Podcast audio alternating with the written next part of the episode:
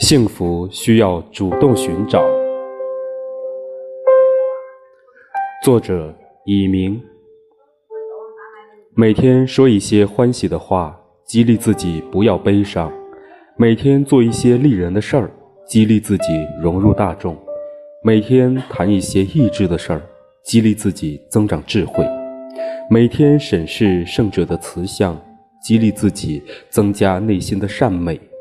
不要以为幸福在遥远的彼岸，我们应该懂得将周遭的事物培育成幸福。